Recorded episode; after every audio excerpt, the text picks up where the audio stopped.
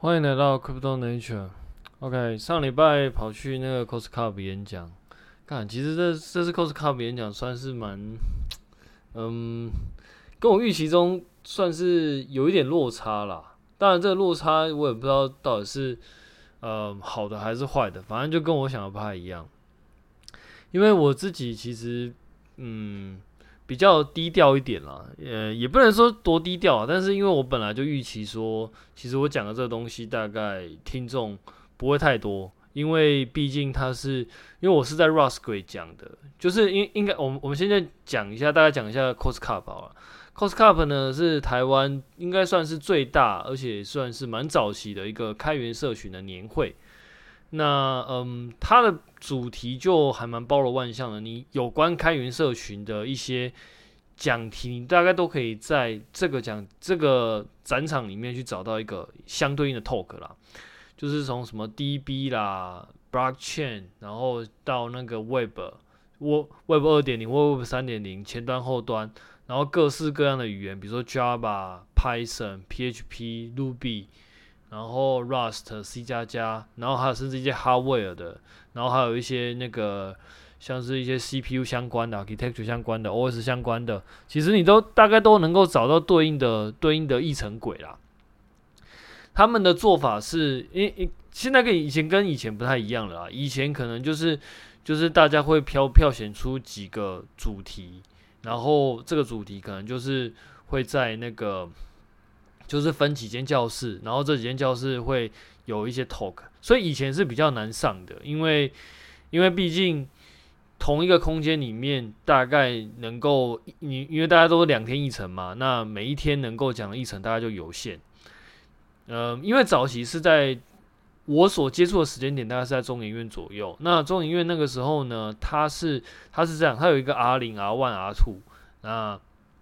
三个演讲厅。然后三个演讲厅里面，假设一天议程给你排可能十个好了，那顶多三天大概就三十个议程，就大概就就大概已经占满了所有所有时间。那现在的做法是，它会有社群轨，也就是说，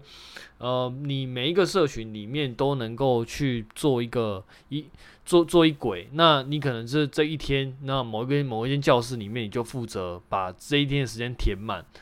所以你就可以看到，大概在那个说明书上面，就可以看到，嗯，其实蛮多鬼的，大概有三四十鬼左右吧，我记得印象中。那每一天大概假设十场好了，那这样大概就有三四百场。哦，那那那跟以前的那个量级就就有差，因为因为以前顶多三间嘛，啊，一天十场，顶多就三十场那，所以算是变相的鼓励。也给更多的机会给大家，就是想要发表的人呐、我觉得是一件蛮不错的事情。因为我以前有去 FOSDEM，就是在那个欧洲里面也算是一个开源社群的一个一个一个 conference。那这个 conference 呢，它就很像是 Cost Cup 这样的类型。那它是找我，我那个时候去是在比利时，然后它里面它找里面的一间大学。那在两天里面，或者说在可能是。在一段时间里面，那这个大学几乎就成为这个 conference 的所有场地。也就是说，你可以在嗯这个教这个大学里面找到一间教室，它就是在讲 coscup 的。然后你可以看到走廊里面也有很多人在分享跟 Cost Cup 相关的东西，就会有一些摊位。那这些摊位呢，不一定是不一定是厂商，它有可能是。我比如说，我是想要发表我自己的东西，那我不一定要去 conference conference 里面给 talk，我可能可以在呃走廊上的摊位去布置我想要的东西，然后我在那边讲这样，那就会有人来就是看你的东西啦，因为它就很像是一个嗯园游会的概念了。那嗯。我觉得 Coscup 应该比较像是有点参考人，就是这样子的性质跟规模，所以后来才会就是有很多不同的那个，嗯呃，呃，就是会有比较多社群参与出现了。那我自己觉得这样算是一件好事。那 Anyway，反正就是因为现在议程变这样了嘛，那我就去投 Rust 的的那个议程轨，因为我主要讲的是。因为我自己如果我在看我 Medium，大家就知道我自己有用就是 Rust，然后去参考，就是算是去 fork 别人的 example，然后去写一个 Cosmos SDK，那是用 Rust 写的。那嗯，因为因为跟区块链相关的大概就是 Blockchain 的社群，但是 Blockchain 的社群呢，我之前在想说，它因为因为因为主办 Blockchain 社群的是以太坊，台台北以太坊。那那时候想说，我去讲这个应该会，嗯，就是可能跟他们主题不一定会合适啦，所以我那时候就跑去 Rust 的异轨去投稿，那最后也上了。那所以因为我的题目对 Rust 的开发者来说，因为应该是相对陌生啦，所以我可以预期就是会有兴趣的应该算是蛮少的。啊，确实也也如我预期，其实到场的人就是在现场人其实蛮少的。那当然在现场其实有意外的遇到两个。嗯，与呃算是 Cosmos TW 的 channel 里面的群友哦，他他们两个一一个分别是在那个应应该说他们的工作大家大家都跟那个 Cosmos 的圈有关了，算是是业内人士。那我觉得蛮有趣的啦，因为我本来是没有预期会有认识，哎，也不能算认识的，就是或者或者是说会有相感兴趣的人来，那刚好就有两个人就是。就就就就就是有来听这次的 talk，这样算是蛮有趣的。那另外一个，嗯，我自己觉得算是有意外的点是，因为我自己没有在宣传，就是我几乎没有去贴任何的 link 了，包含我自己的朋友，我大概都没有贴，也没有分享。那主要原因呢，其实是因为我自己身旁的人对于 Blockchain 相对来说比较没有那么比较没有那么熟悉啦，然后。就像我自己在这个频道里面讲的啊，其实你进到这个 Blockchain 圈子里面来，你多多少少就会被交易所影响。可是我自己是觉得，不是每一个人都有办法，就是就是在交易里面去生存，所以我就我自己就很少去推这样子的东西啦。那当然，如果他们自己真的有兴趣的话，跟我问我，其实就会分享。但是如果他们没有主动提起的话，其实我大概也就不会特别的去分享这件事情。Anyway，反正基基基本上连我自己的朋友大概也都很少会知道我这一次有去去讲这 talk，就更不用说在很多圈哦，我基本上没有去公开的去发表我的连接。我我我是有在那个 IOTA 的 channel 里面，然后就是有讲说，哎，我这次会有讲，但是其实我自己的那个投影片啊，还是连接，其实我也没有分享出来。因为因为那一次主要是那个 IOTA 有一个增大，他今年也是在 Blockchain 的议程轨里面去讲那个 IOTA IOTA 的东西。那嗯，我觉得呃，因为因为我自己没有时间听了，因为他讲的那个时间点，我其实正在准备我自己的。应应该说他的时间点，他跟我是不同场，因为他是在 Blockchain 的一一层轨，那离我的场次其实有点远，所以我不太就是。呃，本来就有点距离了，然后再加上他演讲的时间点刚好是我演讲时间点的前一场的时间，虽然没有冲到，但是我自己那个时候必须要去准备一些东西，因为毕竟我下一个时间段就要演讲了嘛，所以我其实并没有，并没有时间去他的 talk 里面，所以我其实也不知道他到底讲了什么，算算是有点，算是有点可惜啦，因为本来其实如果他有来的话，因为因为他人应该是在新加坡，所以他是用。就是 online 的方式讲，那因为也没有直播，所以其实我也不知道他到底讲了什么。那如果他有来的话，其实蛮希望可以跟他聊天的，但是就是他没来。Anyway，反正就是那个时候他有在他那个 IOTA 的频道里面去分享说他这次会在 Coscup 演讲。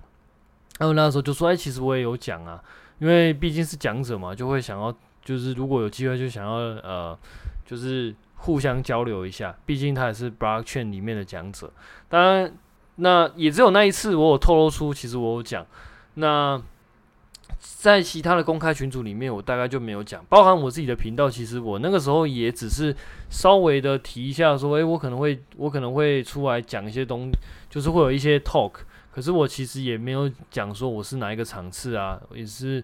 哪一个那个演讲厅，或者说我的主题是什么。所以其实我本来就不会预期有人会知道，然后有人会来。那我我只能说，其实群友都还蛮神通广大的啦。因为那一次我记得我在演讲前一天吧，然后突然间那个在那个就是其中一个公开群组里面，然后突然间有人 cue 我，所以其实我我我是不是有我是不是要给 talk 这样？那我就想说，我看你怎么会知道？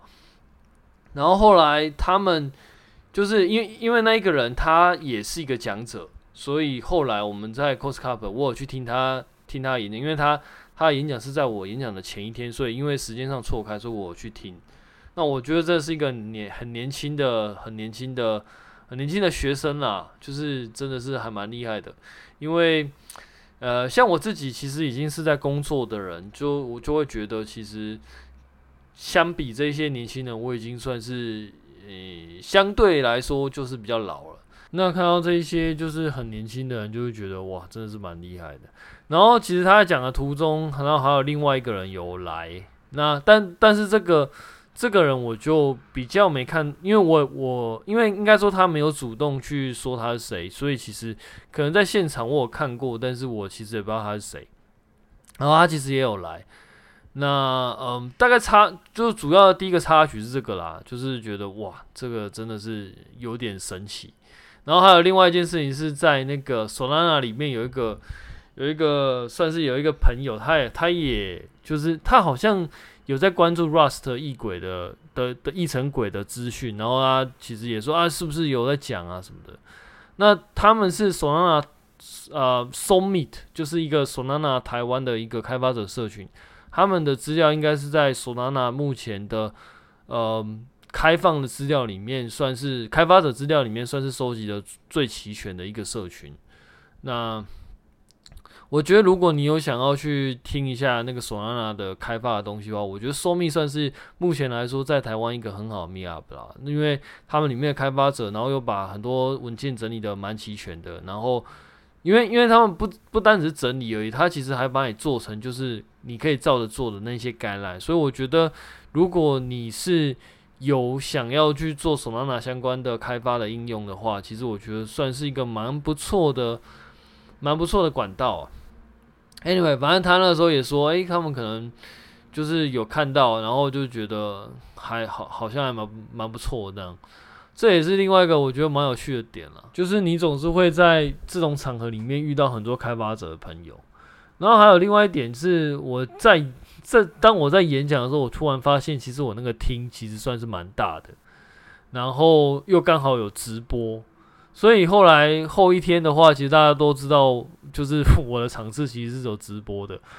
那其实我也不知道现场到底后来是谁有看了，因为其实直播我就我就不太清楚是谁了。那其实是自己是有点后悔啊，因为当初其实没有预期到会有人会知道我有这个 talk，所以我那个时候就看到直播，然后好像应该没差吧，反正就随便勾一勾，然后后来没想到真的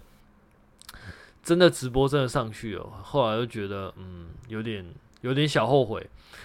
然后还有最后一件事情就是我刚刚不是说，其实我在我 talk 里面其实真的有来了两个人，然后那两个人都是群友嘛，他们。我觉得在这一个 talk 里面，就是收获比较大，应该就是跟这两个群友聊天了。因为我觉得他们都是一个，呃，首先一个是开发者，然后另外一个算是他算是链上的维护者吧，就是他们公司是在做节点相关的东西这样。那嗯，在聊天的过程之中，就会发现其实会有很多就是我没有想到的事情。因为他，因为其中一个人他还要找另外一个朋友过来，我那个朋友就还蛮酷的，因为他就是在，他应该是马来西亚人，然后，然后他来台湾工作，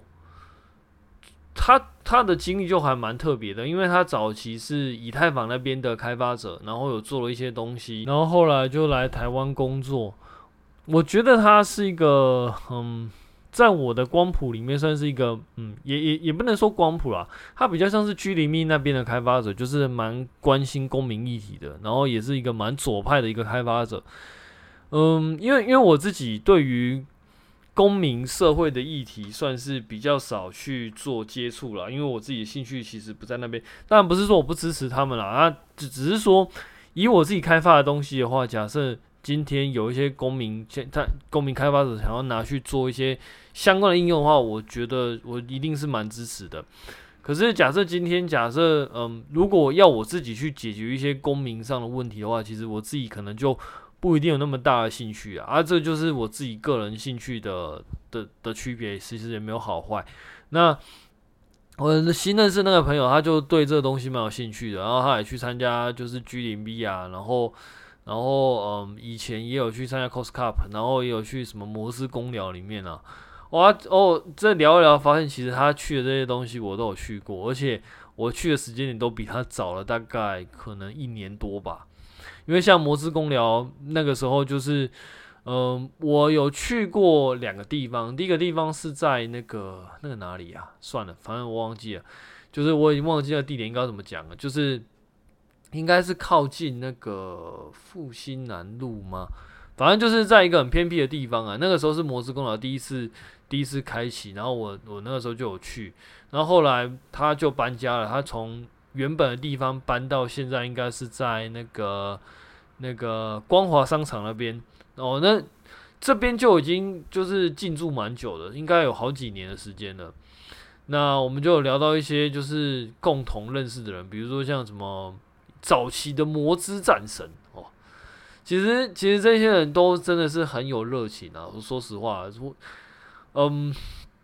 跟他们相比，我都觉得其实我对于开源的乐趣其实是蛮肤浅的，就是我自己就是做我想要做的事情，其实我并没有太。太过于去维护所谓的社群这个概念，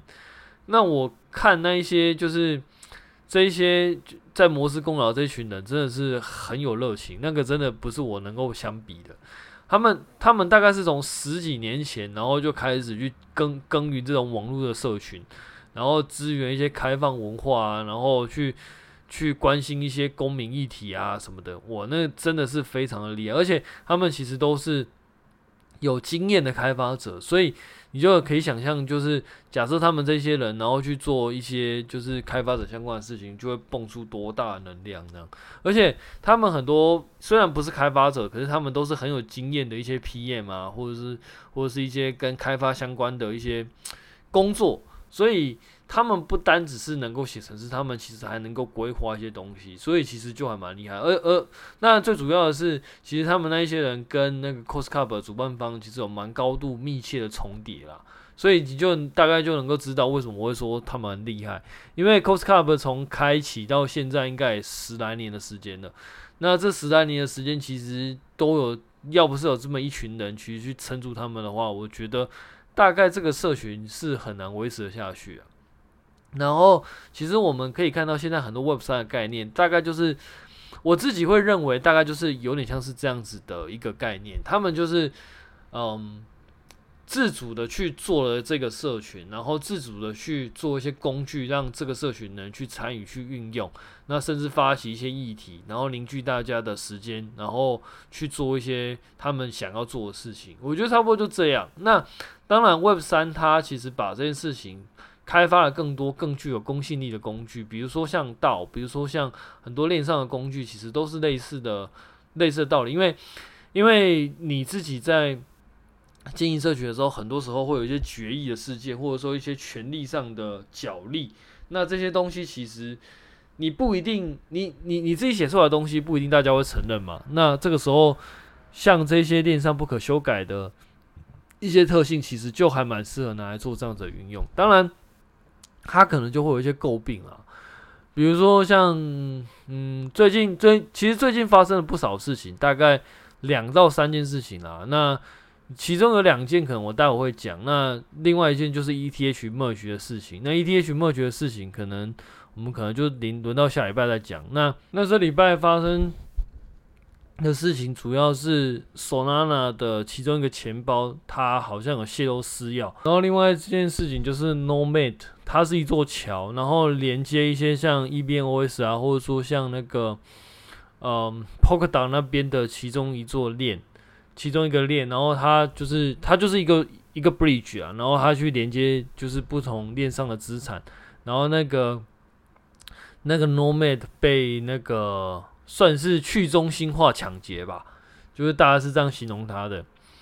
那这两件事情其实都跟那个机制有关啦，嗯，也不能讲机制啊。私钥被盗这件事情比较像是人为的疏忽，然后那个呃，干算，两个应该目前看起来两个应该目以目前得到的资讯来说，两个应该都是属于人为上的疏失啦。因为像 Nomad 它简单来说，它就是一个它里面有个机制没有设定好，然后让人家可以去贴以前有被验证过的资讯，然后把地址改成自己的地址，它就可以去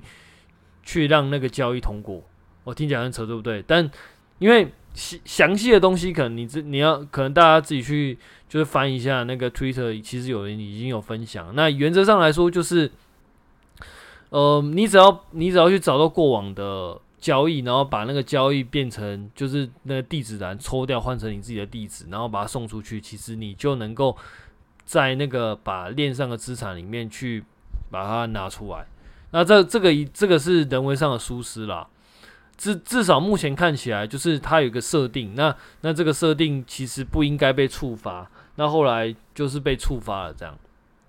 简单来说是这样啦，因为细节我应该不会在这边讲，因为讲起来就会比较复杂一点。那嗯，另外一件事情就是 Solana 的其中一个钱包被盗，那那这件事情就会比较，他的情绪就会比较嗯。比较转折一点，因为因为其实那一天早上大概，嗯、我记得好像七点多的时候吧，我看到其中另有一个群组里面有人有贴说，其实他的钱一直被转走，然后，其实，在一两个月之前就有人有讲过类似的东西，就是他的钱包，就是他已经很久没开，然后一开，然后就发现钱都被转走了。那，嗯、然后那一天就是这件事情好像开始被。被扩散了，就是蛮多人就开始，因为因为这个一定是一开始有一些零星的个案嘛，然后零星的个案可能大家都不会太在意嘛，因为因为可能可能性太多了嘛，可能就是比如说你的那个你被钓鱼了，或者说你你的密码你自己密码就是不小心写在什么地方，然后泄露了什么的，可能都是个案。但是当这个个案累积到一定程度之后，然后就会开始大家就会开始在传说是不是是不是有什么问题。因为因为个案不不会很多嘛，就不会就你被盗啊，我也被盗啊，大家都被盗，那就一定会有人去看嘛，然后就发现诶奇怪，怎么好像很多人都有类似的状况，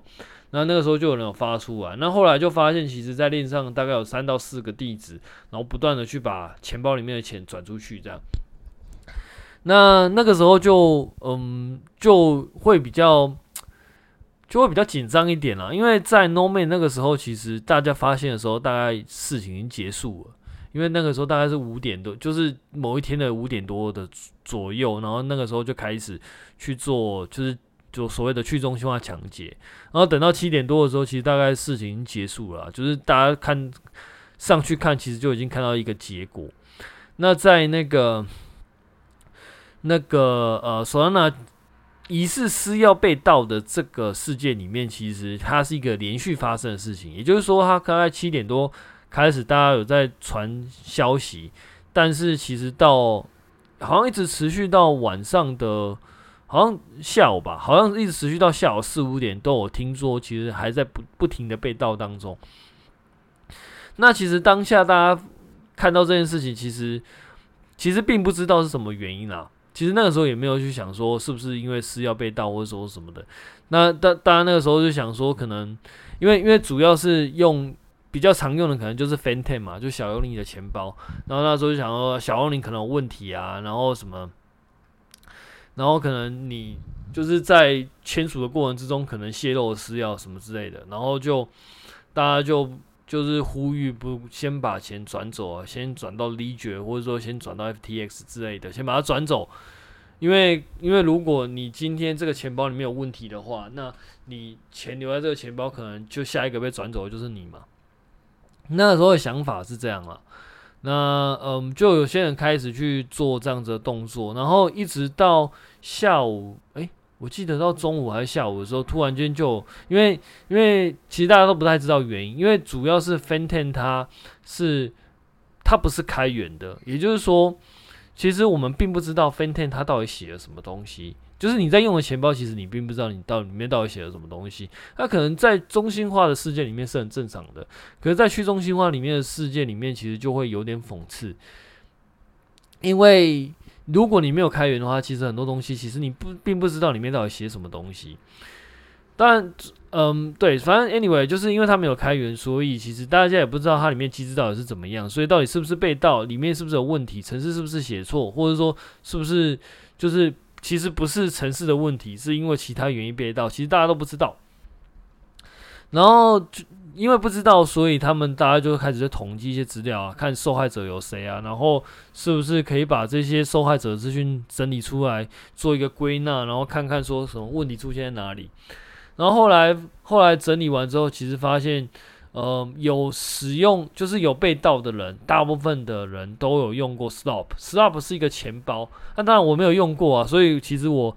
比较难给出一个嗯、经验谈。反正就是我就我知道它是一个钱包，然后那个钱包是跟有一个专案是有关，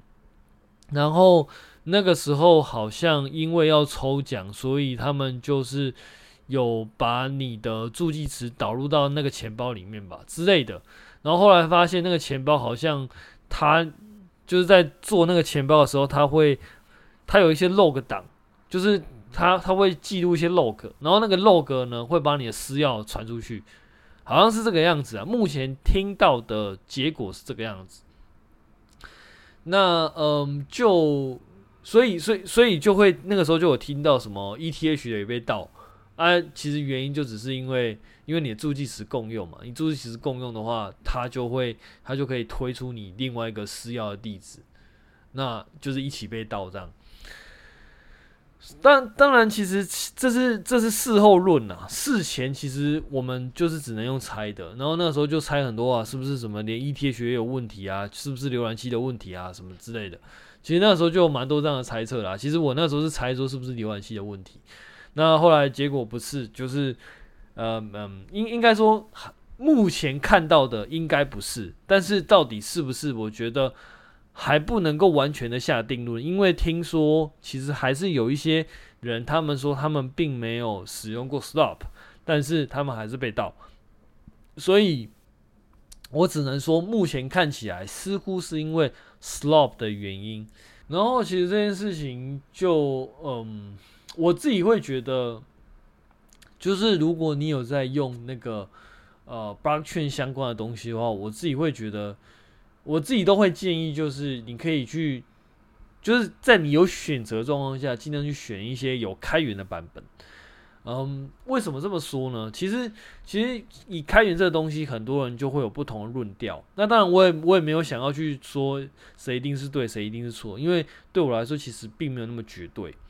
其实，比如说像，呃，我我们拿 Linux 跟 Windows 来举例哈，Windows 是所谓闭源的，因为你看不到它的 source code。其实 Apple 也算是闭源的，因为你也看不到它的 source code。可是那个 Linux 它算是 open source 的，你就可以看到它的 source code。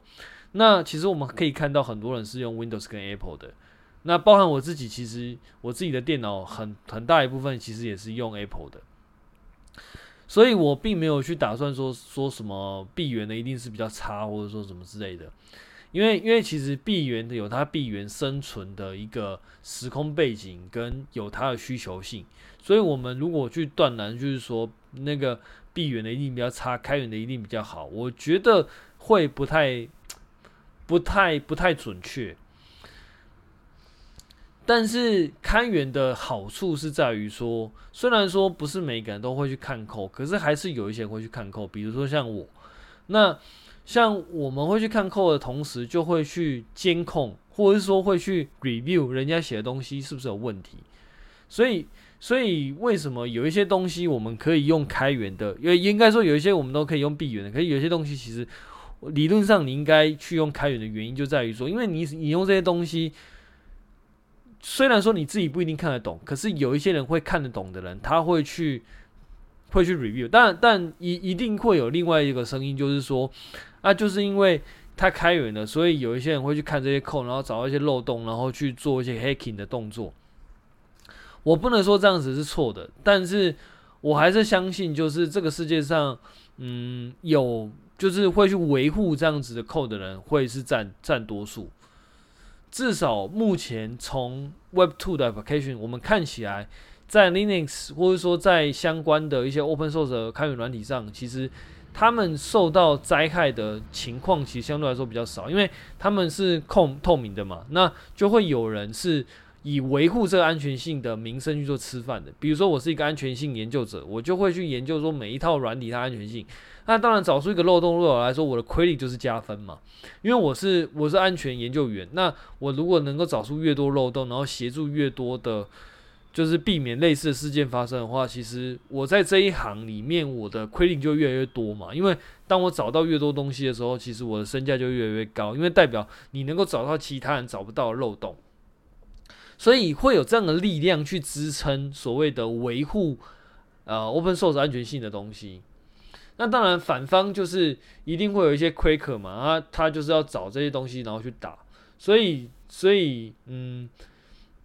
我不会否认这样的东西，但是我会相信就是维护的力量应该会比较大。那还有第二点就是说，其实并不是你闭源你 close 的你就不会被打。其实我们看到很多安全性的事件，其实都是发生在 Windows，或者说一些，比如说 Router，可能就是发生在一些商用的的的的那个的机器里面。所以也不是说你没有开源，你就一定不会被打。因为事实上，黑客在打你的时候，他其实并不一定会知道，他不一定会，他不一定会假设他已经拿到 source code。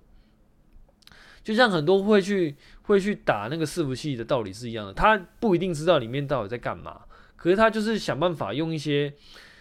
呃比较正统的规律去打。比如说，我知道 SQL injection 是非常普遍的攻击，那它的变形可能有什么？那我可能就是去研究这些变形的攻击的手法，然后去打你的打你的东西。那、如果你没有防到的话，那可能我就会赢。所以其实并不是所有的黑客就是。都会去假设他今天是拿到 source code 的，其实并没有。